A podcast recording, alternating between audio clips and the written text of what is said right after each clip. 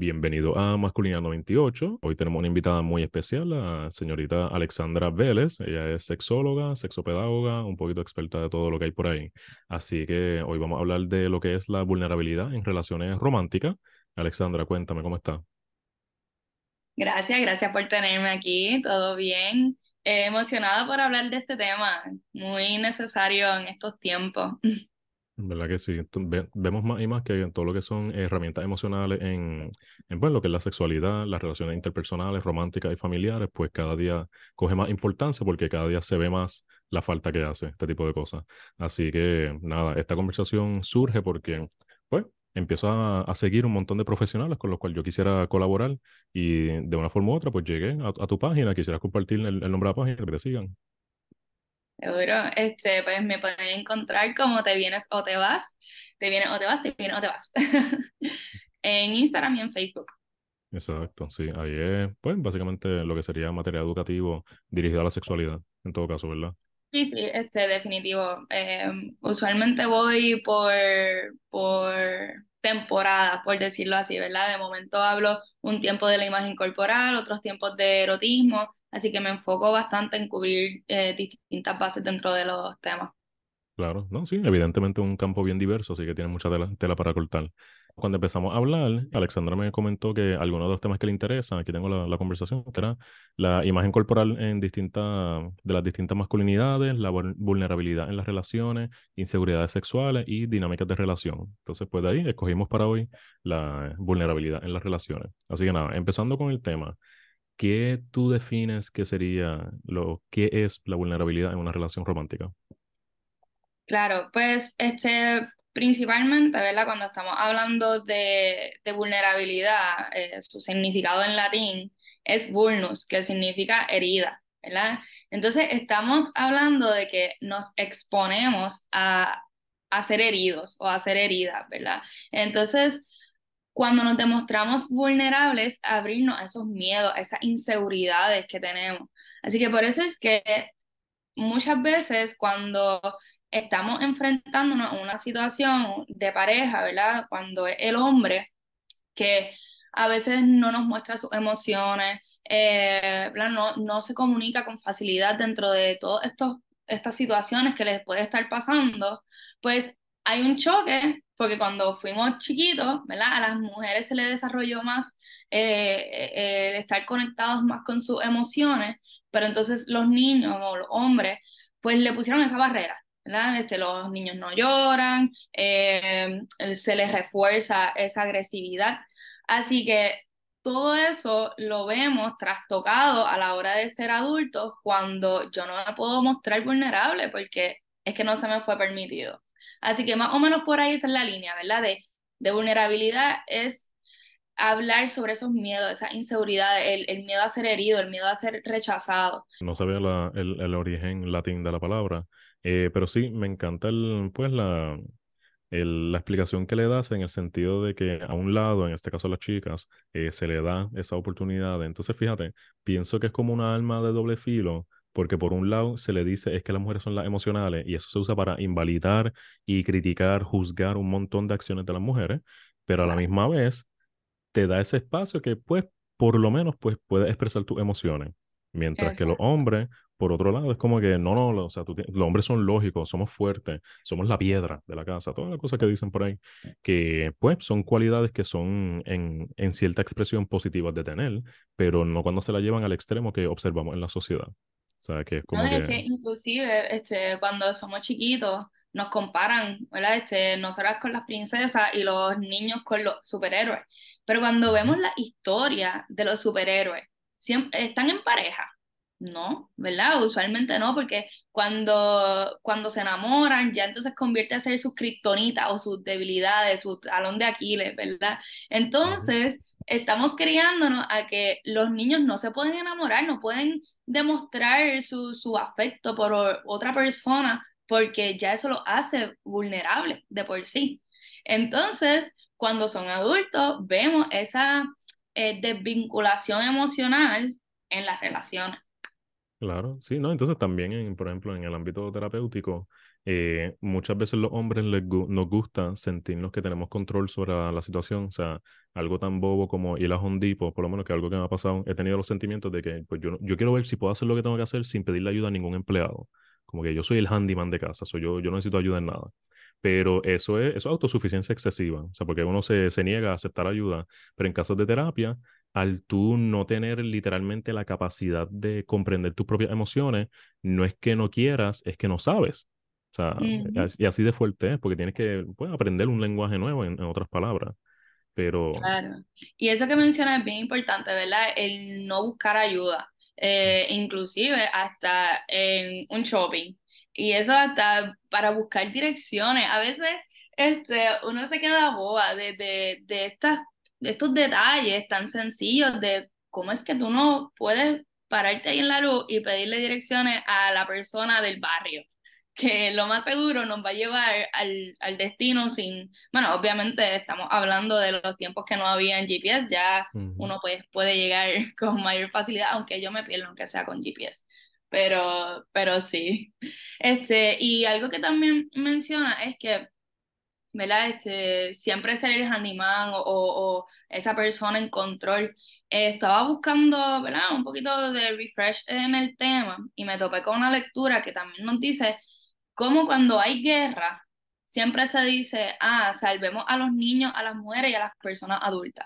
Siempre el hombre tiene que ser el héroe, siempre tiene que, que no importa qué, enfrentarse a, a la guerra, al problema, a las situaciones, cuando también tenemos hombres que le huyen a los problemas, ¿me entiendes? Como que siempre tenemos ese pana que hay una pelea y sale para el otro lado, ¿verdad? Este, o, o simplemente pues pensamos que todos los hombres tienen ese sentido de agresividad, de, de, ok, pues, o esa fuerza innata de que si tú estás en problemas, voy y te ayudo. No necesariamente, ¿verdad? También tenemos eh, esta, esta otras partes, o, por eso, a mí no me gusta decir masculinidad. Tenemos masculinidades, ¿verdad? O feminidad, feminidades, porque hay una diversidad para definir qué es masculinidad y qué no. Así que dentro de esas situaciones de de first aid o, ¿verdad? Eh, ay, Dios mío, se me fue la palabra, pero ese task force, por ejemplo, en, en, los tiempos de COVID, pues este, también ponemos al hombre en situaciones de vulnerabilidad a ser herido. ¿Y por qué, tampoco, por qué no podemos salvar a los hombres también? Sí, entonces fíjate, eh, ahí también, y me encanta que dices masculinidades, porque claramente es un espectro, o sea, no es como que tú eres masculino, pues tú eres literalmente así, así, así, y esto es lo único que cualifica como masculino, porque vemos que es un espectro de acciones, conducta, eh, comportamiento, diálogo que uno puede llevar a cabo para sentirse masculino o no masculino, porque también hay muchas veces que uno no tiene interés en proyectarse de la forma tan tradicional. Eh, pero ahí vienen los retos, porque ahí entra la, vulnerabilidad, porque si tú te desvías de la norma, lo que es socialmente aceptado, va a tener un backlash, va a tener una, una reacción de la sociedad que muchas veces es hostil ante este tipo de cambio. Entonces, ¿qué tú haces en ese momento? Porque eso requiere vulnerabilidad. O sea, tú reconoces por qué estás llevando a cabo este cambio y por qué tú piensas que es válido ser de otra forma que no sea lo, lo tradicional. Y esto, bueno, pienso que lo mismo pasa con las relaciones. Sí, definitivo. Este, ¿verdad? Ya también dentro de las conversaciones feministas o, o ¿verdad? Toda esta discusión de, del género, etcétera, pues pienso que también los mismos hombres ya ven como que, bueno, pues ser hombre también es un issue.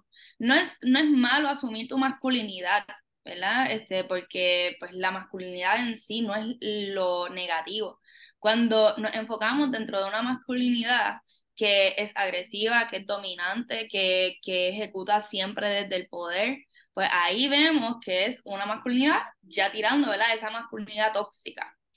Y también reflexionando dentro de la masculinidad tóxica, pienso que no hay un, un punto A y un punto B, no está este grupo de masculinidad tóxica, eh, tóxica y esta masculinidad, ¿verdad? Saludable, etcétera hay también un espectro dentro de eso.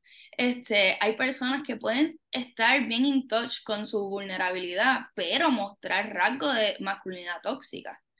Entonces, tenemos que, que ir y también un proceso, ¿verdad? Dentro de, de, esta sociedad que también está dentro de la desconstrucción, porque sí podemos hablar un poquito más sobre años pasados donde la vulnerabilidad todavía no era un tema de discusión. Ahora estamos viendo muchos hombres que sí están conectando con ese, ese lado de la vulnerabilidad y rompiendo patrones de la masculinidad tóxica.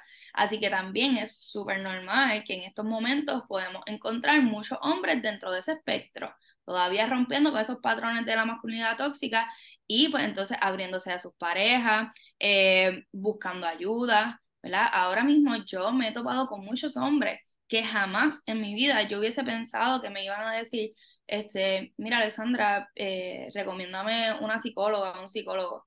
Así que también se está abriendo, ¿verdad? Ese campo de, de buscar ayuda.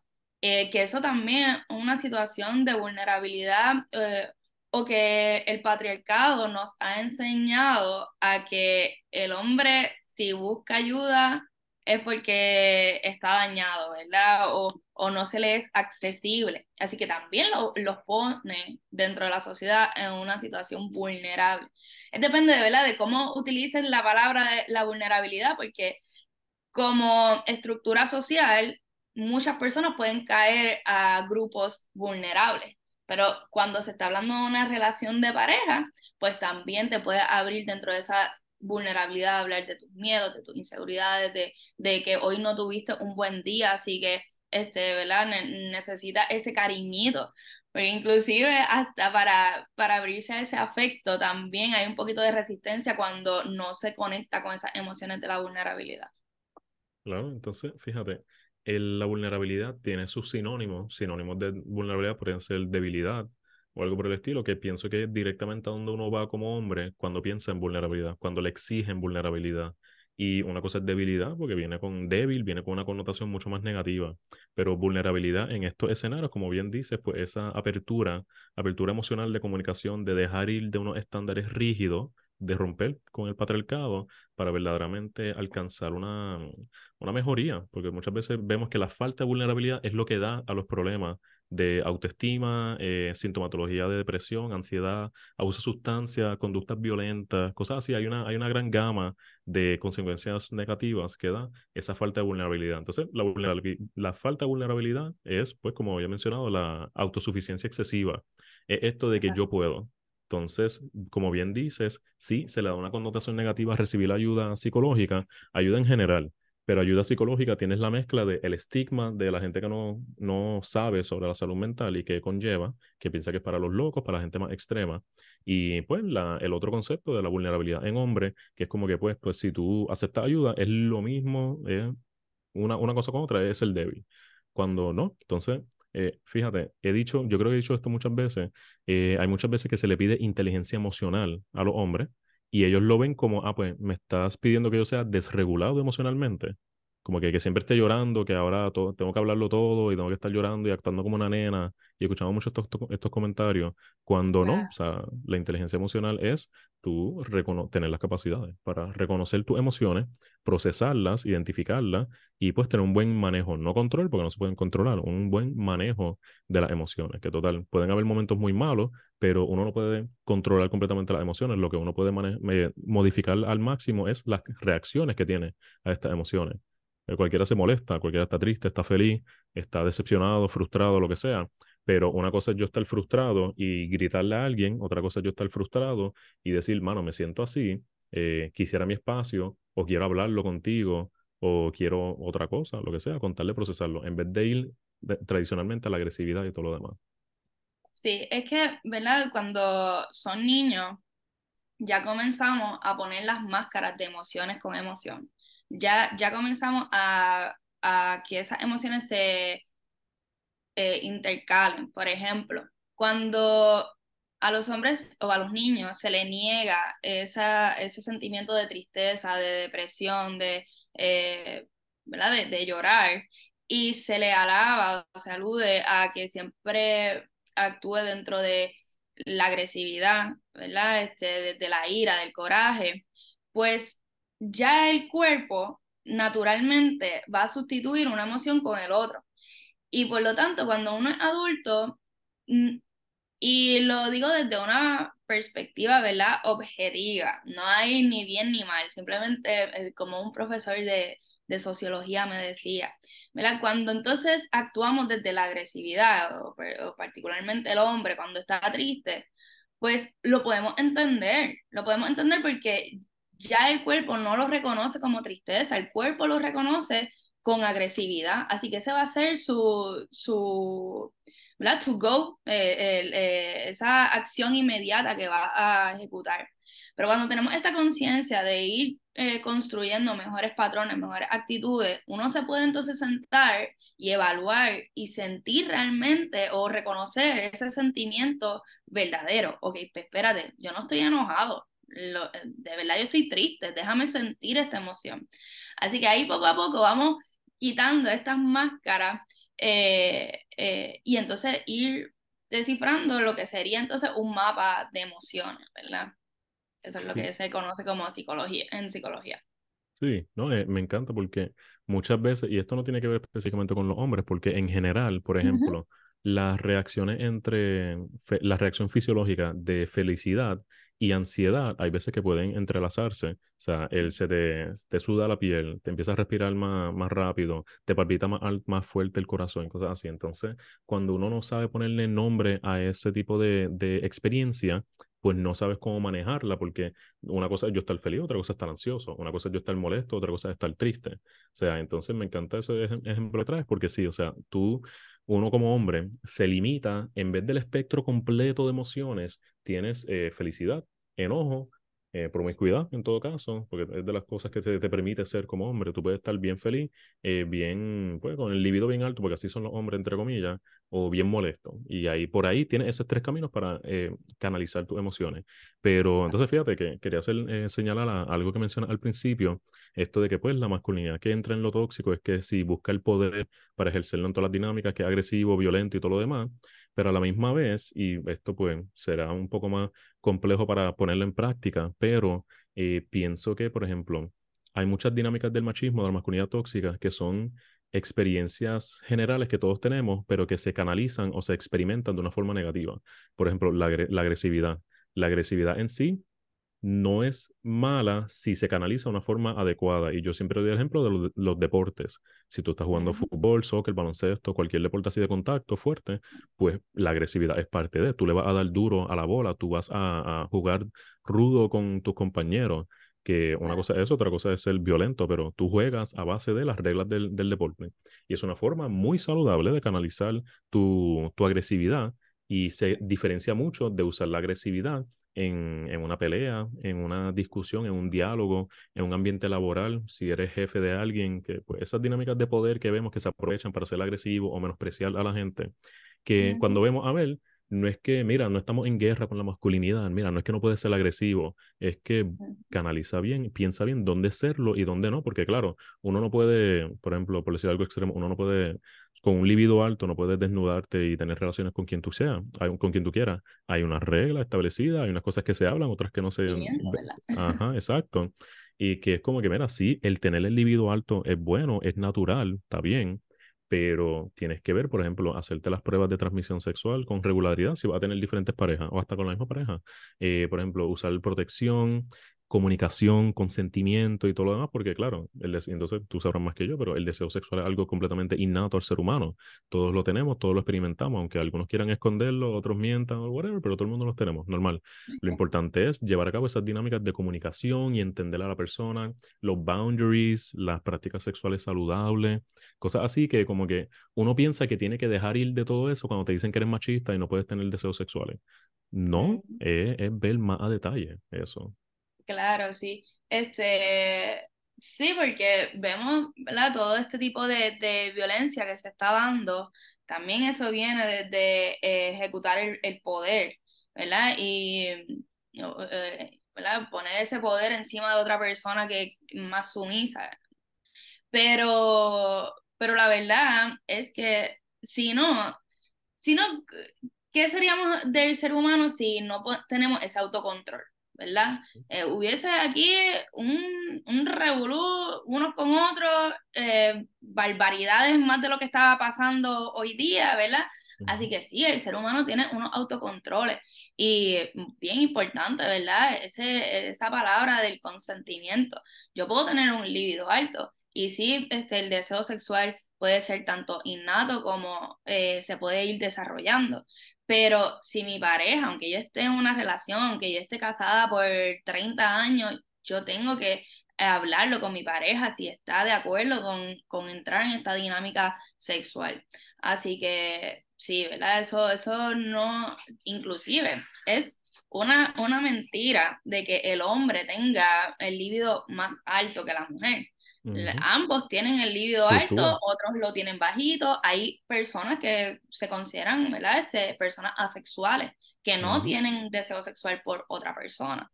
Así que este, eso pues varía muchísimo y, y definitivamente hay, hay unos controles y una, una serie de, ¿verdad? De, de, cosas que uno tiene que hacer antes, por ejemplo, el, el uso de, de los condones, de el chequeo de transmisión sexual. Y eso es algo que es muy importante que mencionaste, que aunque yo esté en pareja, no significa que yo no me voy a estar haciendo mi, mi chequeo. Por lo menos se, se, se debe de estar realizando una vez al año, si está en pareja.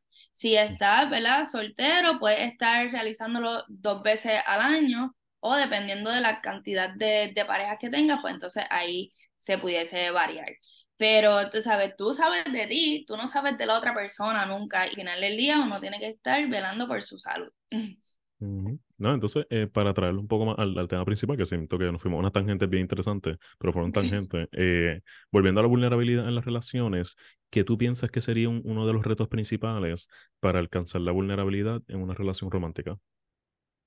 Sí, yo pienso que cuando la persona mm, todavía como que, ¿verdad? Está muy arraigado a todos esos patrones de la niñez o esos patrones de, de esa masculinidad eh, ideal, ¿verdad? Como, como se ha pintado, pues eso es una dificultad.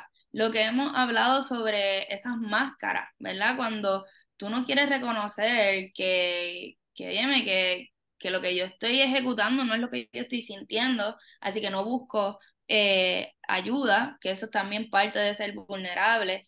Eh, es un poco eso, ¿verdad? Cuando, o inclusive hasta estar con una persona que tampoco te ayuda a accesar a esa vulnerabilidad. ¿verdad? Entiendes que no, no puedes abrirte a esta persona porque no te da el espacio para abrir. Y estoy hablando tanto en, en relaciones heterosexuales como eh, homosexuales, ¿verdad? Este, si, si tú eres un espacio seguro para mí, pues yo me voy a sentir en la libertad de abrirme también. Así que sí, ahí va a depender mucho de la capacidad de la persona en decidir si, si tengo que romper realmente con estos patrones. Inclusive, muchas veces nos topamos a que yo tengo que hacer mi trabajo ¿verdad? Eh, psicológico, espiritual, etcétera, etcétera, cuando nos topamos con una situación difícil en nuestra vida.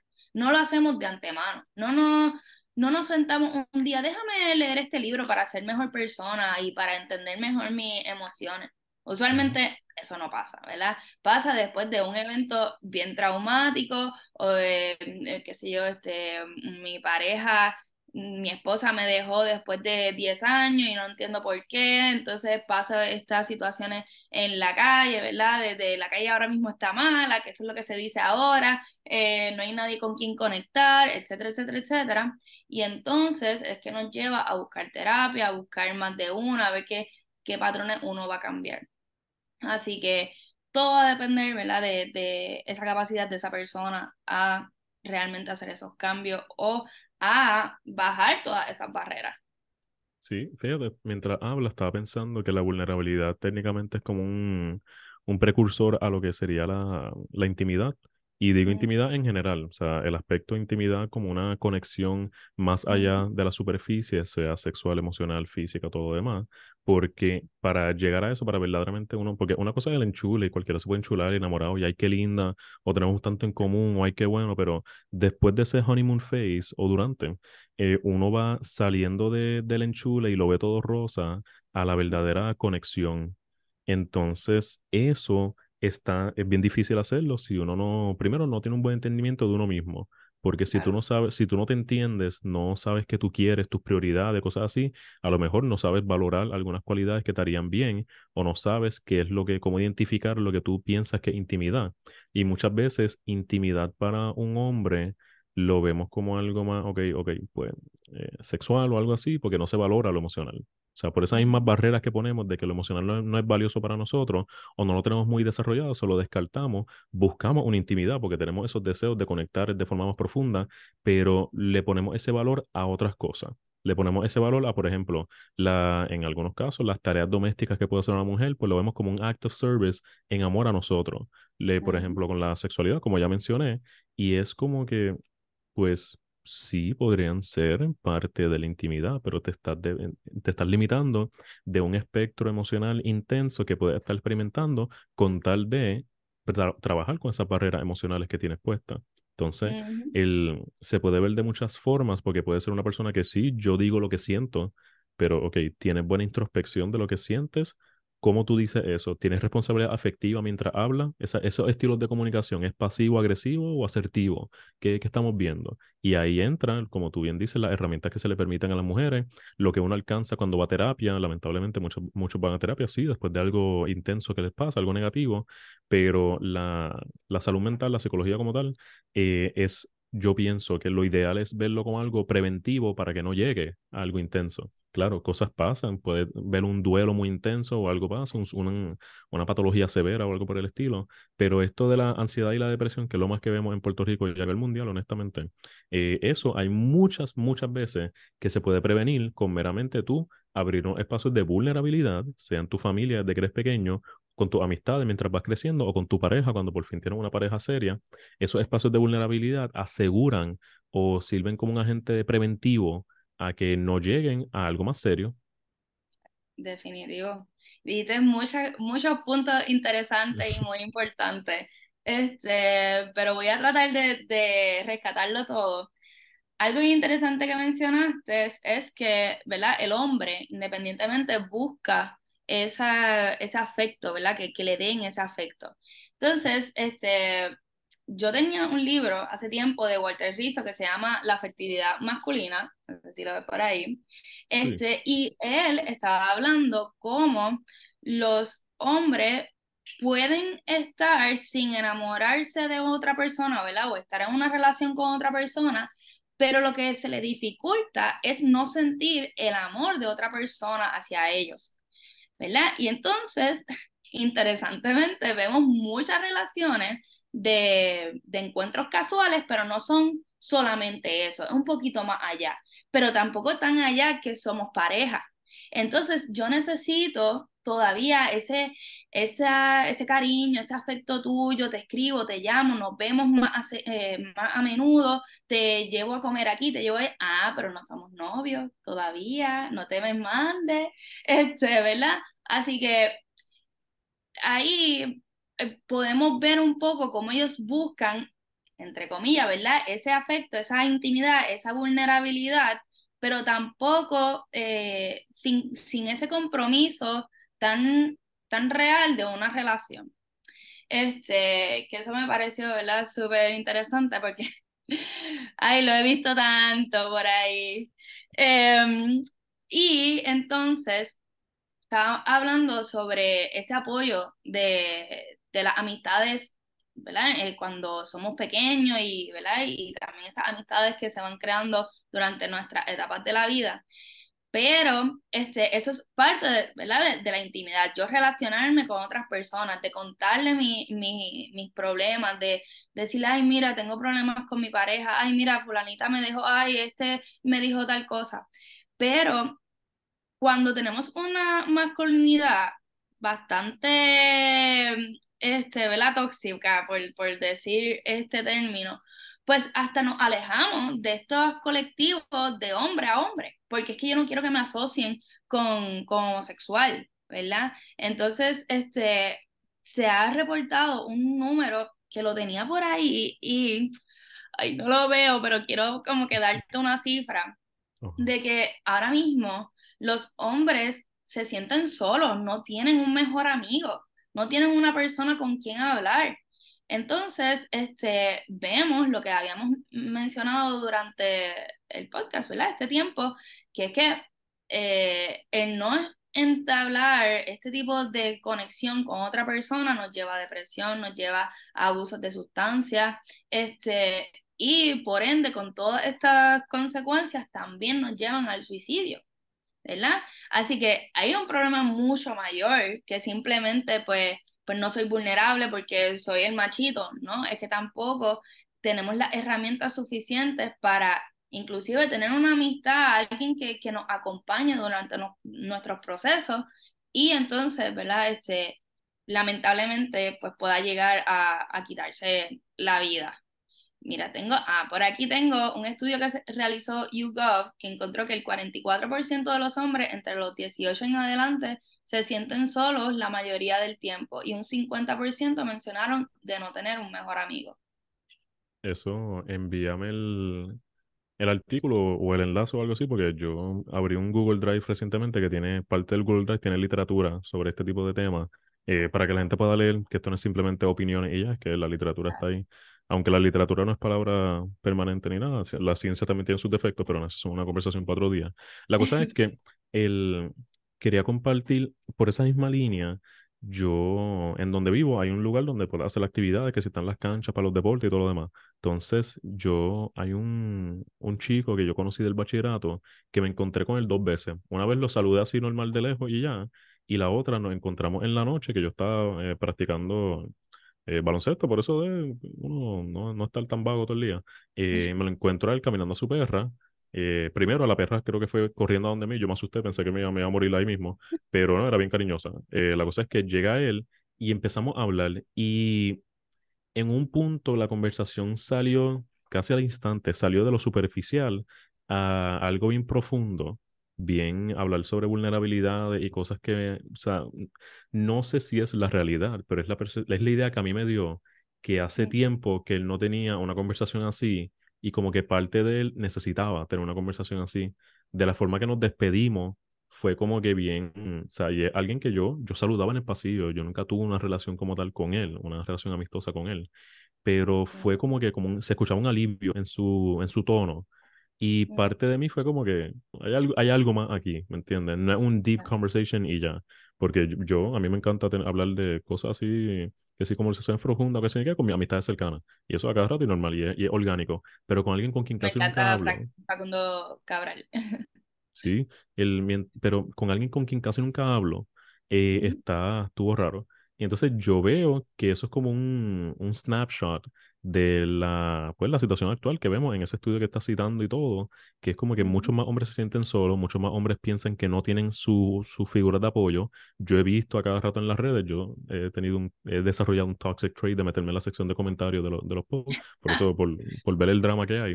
A veces interactúo y me meto en ese drama, sí, bueno, pues, ya tú sabes. Eh, y yo yo he puesto mensajes o he visto que ponen mensajes de que, mira, hay apoyo, tienes que buscar, ojalá pueda ah, hablar tus emociones y todo. Y hay mucha gente que comenta, no, no hay apoyo, no hay nadie quien escuche, no hay nadie que verdaderamente le importe las emociones y todo. Y esto se conecta, que también pienso que es muy relevante en una relación, que tú no puedes pedirle al hombre en este caso, mira, ábrete, sé vulnerable y todo, sin tú primero demostrarle que tienes el espacio para esa receptividad, esa intimidad y ese respeto a la vulnerabilidad del hombre, porque si tú vas a a invalidar o va a despreciar, va a, a, pues, a rechazar o algo así, o hasta burlarte de la vulnerabilidad del hombre, obviamente no va a recibir más vulnerabilidad de ese hombre. Porque esa, esa, esa barrera que uno pone como hombre se pone al instante y tarda tanto en derrumbarse que lo mejor es evita que se pongan esas barreras, ¿me entiendes? Evita decirle al nene que no llore, evita decirle al joven que tiene que tener relaciones sexuales rápido porque si no, no es hombre. Evita tú decirle que un hombre que expresa sus emociones no es atractivo. Claro, todo el mundo tiene sus preferencias, whatever, pero una cosa es la inteligencia emocional, otra cosa es la regulación emocional, como ya dijimos. Pero, pero sí, entonces con ese estudio, si lo veo, yo también he pasado por, por mis momentos difíciles emocionales, pero sea, soy, estoy bien, pero que bien agradecido por esto. Yo tengo amistades cercanas que sí me apoyan, hasta son mis ride or dies, como uno dice, que están ahí para hablar las cosas. Yo me he sentido, eh, y ya esto yo con mi vulnerabilidad, eh, yo me he sentido que yo, cuando he caído en esos momentos negativos, que hablo demasiado de, de, lo que me pasa y como que siento que estoy abrumando a la gente o cosas, y ellos mismos me dan ese reassurance de que no, de que háblalo y todo eso. Hay una frase que uno escucha por ahí a cada rato que prefiero escuchar tus problemas a ir a tu funeral, y yo pienso que eso es bastante real, ¿me entiendes? Que valoro, valoro extensamente esa, ese grupo de amistades porque la vulnerabilidad es algo que honestamente no todo el mundo tiene el privilegio de tener hoy en día a base de eso mismo, de que no tienen la fuente de apoyo que te permita tener esa vulnerabilidad. No es solamente seguir diciéndole a la gente, mira, expresa tus emociones, ábrete emocionalmente, inteligencia emocional y todo lo demás, si no estás dispuesto a abrir el espacio. O sea, tenemos nuestra propia responsabilidad que hay que ejercer en este tipo de, petición a los hombres en, general. Entonces, nada, pasando a, a, otro, a otra, a otra cosa, quisiera que me hables un poco de tu experiencia como mujer en las relaciones que hayas tenido con hombres, cómo has experimentado esto de la presencia o ausencia de vulnerabilidad. La vulnerabilidad se puede experimentar de distintas vertientes. Y, por ejemplo, eh, en uno de los casos recientes que tuve, eh, pues un issue era el aspecto financiero de, de ¿verdad? Este, y entonces, para él esa era su vulnerabilidad, de una salida aquí, salida allá, y él está tratando de keep up, pero si tú no te abres, mira, es que estoy bien apretado de dinero, ¿verdad? Como que no te puedo llevar allá. Y a veces se asume que, que para salir con una persona tienes que, que llevarla a unos restaurantes súper caros, hacer 20 mil cosas. Pero, ¿verdad? Hay personas que simplemente con, con eh, el hecho de que tú estás con esta persona compartiendo en cualquier espacio está bien, ¿verdad? Esa, también esa la intimidad que estábamos hablando ahorita. También tengo otra, otra persona de mi pasado que cuando hablamos de vulnerabilidad, también estamos hablando de que hombres, a hombres le han roto el corazón, ¿verdad? Mujeres. Por lo tanto, si tú no llegas a esta experiencia conmigo y, hablas un poquito de todos esos miedos, tú vas entonces a representar o, o, entonces va a traer todos esos miedos a esta relación que tenemos y cómo se va a ejecutar. No desde la comunicación, porque no está siendo vulnerable conmigo, eso es lo que pasa, ¿verdad? Va a ser pasivo-agresivo, este, entonces hay agresividad cuando no se están cumpliendo unas cosas porque ya tú viviste eso en tu relación pasada, ¿verdad? Entonces, cuando hablamos de, de, ser, ser vulnerable, también admitir que unas relaciones pasadas no fue como, como quisieran, sí hubo un, un corazón roto y también es válido que haya sido el del hombre y no el de la mujer. A veces cuando tenemos hombres eh, con esta masculinidad machista, ¿qué, ¿qué, es lo que escuchamos? Ah, no, es que eh, ella era una loca, ¿verdad? Entonces se comienza a divergizar, ay Dios mío, esta palabra, eh, esta perspectiva de lo que fue esa relación, pero es porque ahí hubo un sentimiento herido, ¿verdad? Entonces, este, pues sí, también esa comunicación inicial, cuando nos estamos conociendo, ¿Qué pasó en tus relaciones pasadas? ¿Qué tú no quisieras repetir en esta relación? ¿Qué tú esperas de esta relación? Este, mm, ¿verdad? Cuando hablamos de vulnerabilidad, también estamos hablando de, abrirse a una, eh, hablar sobre unas experiencias de abuso, que tal vez, este, ¿verdad? Porque, por ejemplo, cuando estamos en una relación y hay una intimidad, ¿verdad? Este, de, de un acto sexual, muchas veces también eh, no vamos a querer que nos abracen, van a haber movimientos que lo vamos a rechazar porque puede ser un trigger de, de eso, ese pasado, ¿verdad? Entonces, no hay ese espacio de comunicación. Y, y, pues, en mi caso han sido esas, ¿verdad? Esa, esa parte donde no hablan sobre su pasado y entonces uno está tiptoeing dentro de la relación siempre mientras más te escucho, más pienso que esto es algo que no es como que para trabajanlo ahora cuando ya eres un manganzón, esto es algo que hay que trabajarlo desde antes. Eh, por eso de que la, la juventud, pues, o sea, cualquier problema o situación negativa que uno experimenta en la adultez es meramente una mezcla de cosas que se han ido acumulando durante toda la vida.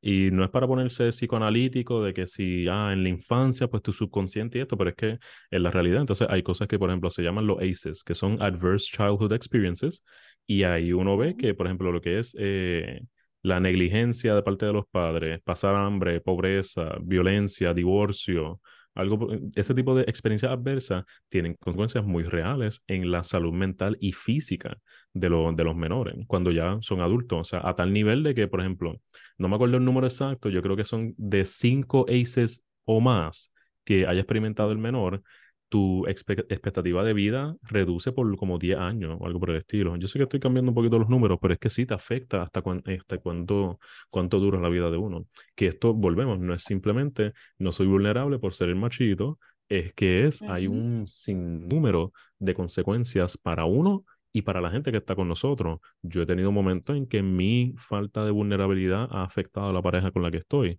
O por ejemplo, he tenido, o sea, yo antes cuando alguien fallecía y me comenzaba, eh, había una persona que estaba triste porque alguien falleció. Y yo decía, ah, pero por lo menos ahora está en un, en un, en un mejor sitio o algo así. Como que no siempre era lo que la persona quería escuchar. Entonces, eso era falta de, en parte, era falta de mi propia vulnerabilidad para yo explorar cómo conectar mejor con las personas. Y ahora, por ejemplo, pues esto es un ejemplo bien personal para mí, pero cuando alguien está pasando por un duelo, yo digo una de dos cosas. Eh, primero lo, lo ofrezco, o sea, si es persona de confianza, pues lo abrazo, tú sabes, estoy aquí para ti y todo lo demás. Eh, pero siempre digo que ojalá las memorias que tienes con la persona te duren para siempre o que, y esto lo vi en un, en un show de Amazon que me, me encanta, eh, las personas mueren dos veces, si la persona ya, como que tengo confianza, le digo a las personas que las personas mueren dos veces, uno cuando el cuerpo se rinde y otra cuando dice su nombre por última vez. Por ende, si siempre los recuerda, pues nunca mueren. Eh, y usualmente he visto mejor, mejores reacciones con eso que simplemente, ah, ahora está mejor, ahora ya no está sufriendo o algo así. Porque la gente como que, ya, pero, y siguen, y puede causar daño, ¿me entiendes? Pues un manejo inadecuado de situaciones emocionales. Y ahí es, puede ser manejo de duelo, puede ser la, eh, que la por ejemplo, tu pareja te está pidiendo algo y se nota la frustración y todo lo demás, y por falta de vulnerabilidad, por tú no verdaderamente descubrirte y descubrir la intimidad que tienes con la persona, te limitas a la experiencia que puedes tener eh, romántica, emocional, física, sexual y todo lo demás. No, inclusive eso mismo que mencionas de, de ese duelo, pero entonces, por ejemplo, cuando una de las partes tiene, eh, pasa un duelo, ya sea el hombre o ya sea la mujer, ya sea tu pareja, quien sea, ¿verdad? Si uno uno como hombre pasando por un duelo, si tú no tienes ese manejo de emociones, pues también puede estar afectando a la pareja porque te va a cerrar completamente, no va a haber apertura para ese apoyo que necesita, este, ¿verdad? Y se puede desencadenar en muchas actitudes negativas y comportamientos negativos.